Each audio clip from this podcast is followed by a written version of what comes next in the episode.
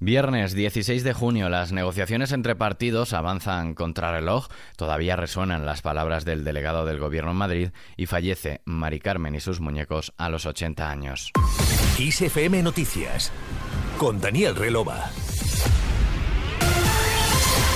Las negociaciones entre los partidos avanzan contra reloj a un día de la constitución de los ayuntamientos en cerca de una decena de capitales de provincia. Aún no hay ningún acuerdo cerrado. Es el caso de Barcelona. Xavier Trías de Junts per Cat explora un acuerdo con Esquerra para gobernar conjuntamente en la capital catalana.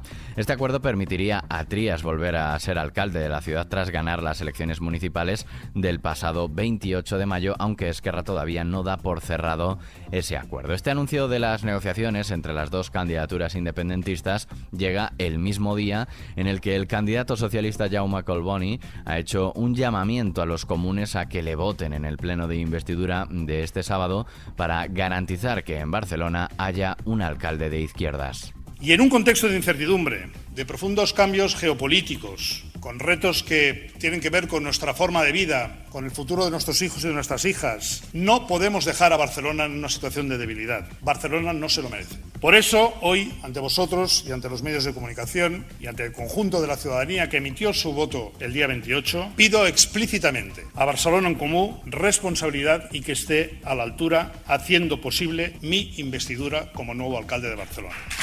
Sin embargo, los comunes han reiterado su rechazo a investir a alcalde al socialista con los apoyos también del PP e insisten en su apuesta por explorar un gobierno tripartito con socialistas y Esquerra. Además, Barcelona en Comú ha acusado a Colboni de haberse negado a sentarse con los alcaldables de los comunes y Esquerra, Ada Colau y Ernest Maragall. Otra de las grandes plazas que en este caso sí han llegado a acuerdos es Valladolid. PP y Vox han alcanzado un acuerdo que rubricarán la próxima semana. De esta forma, el popular Jesús Julio Carnero se convertirá en alcalde de la capital castellano y leonesa, mientras que la candidata de Vox, Irene Carvajal, será primera teniente de alcalde, un acuerdo que desplaza al socialista Óscar Puente de la alcaldía a pesar de ser el PSOE la lista más votada el pasado 28M.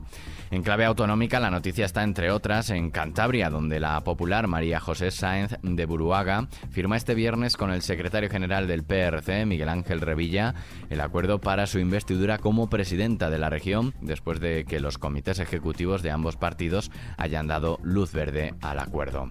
Hasta mañana sábado todo puede pasar. Mientras tanto, el Centro de Investigaciones Sociológicas difunde este viernes su primer barómetro mensual tras la convocatoria de elecciones anticipadas. El estudio permitirá sopesar la fuerza con las que las principales formaciones políticas afrontan los comicios del 23J.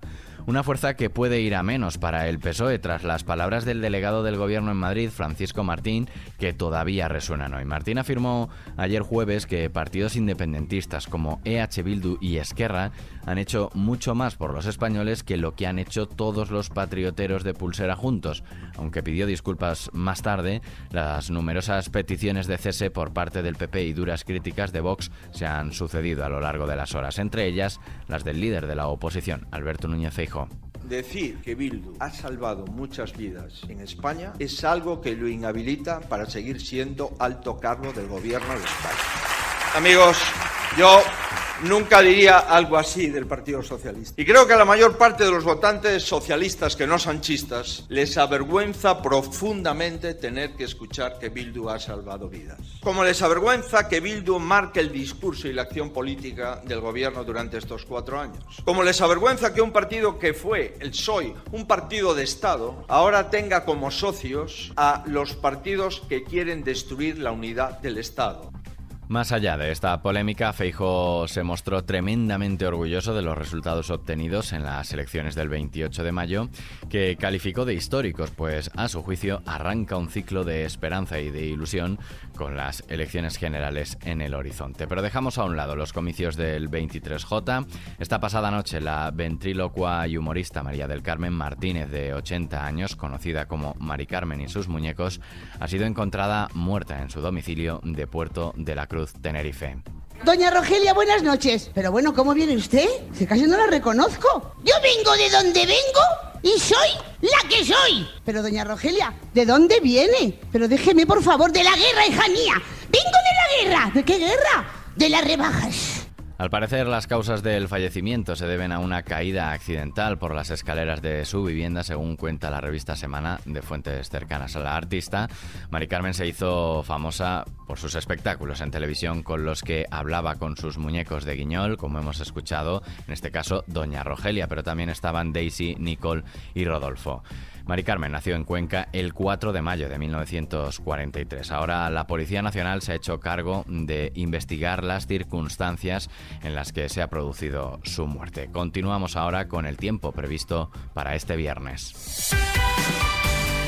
Cielo despejado en casi toda la península ibérica y en Baleares, mientras en el norte hay posibilidad de tormentas, en general débiles, y por la tarde que serán más intensas en el interior de Galicia y la cordillera cantábrica. En Canarias, intervalos de nubes bajas en el norte de las islas y poco nuboso en el sur. Suben las temperaturas, excepto en Galicia, área mediterránea y Canarias, donde permanecerán con pocos cambios. Y terminamos, como siempre, escuchando música.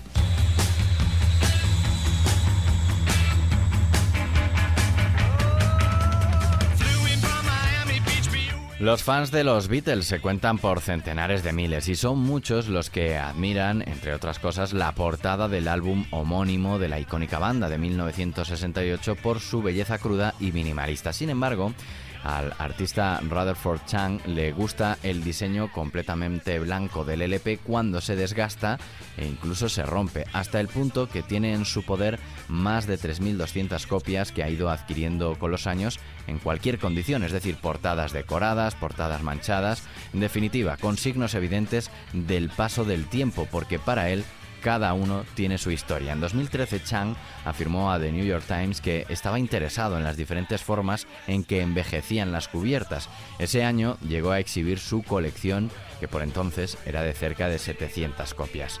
Aquí terminamos este podcast de XFM Noticias con Susana León en la realización y Daniel Relova quien te habla en la producción. Que pases un buen día. Hasta la próxima.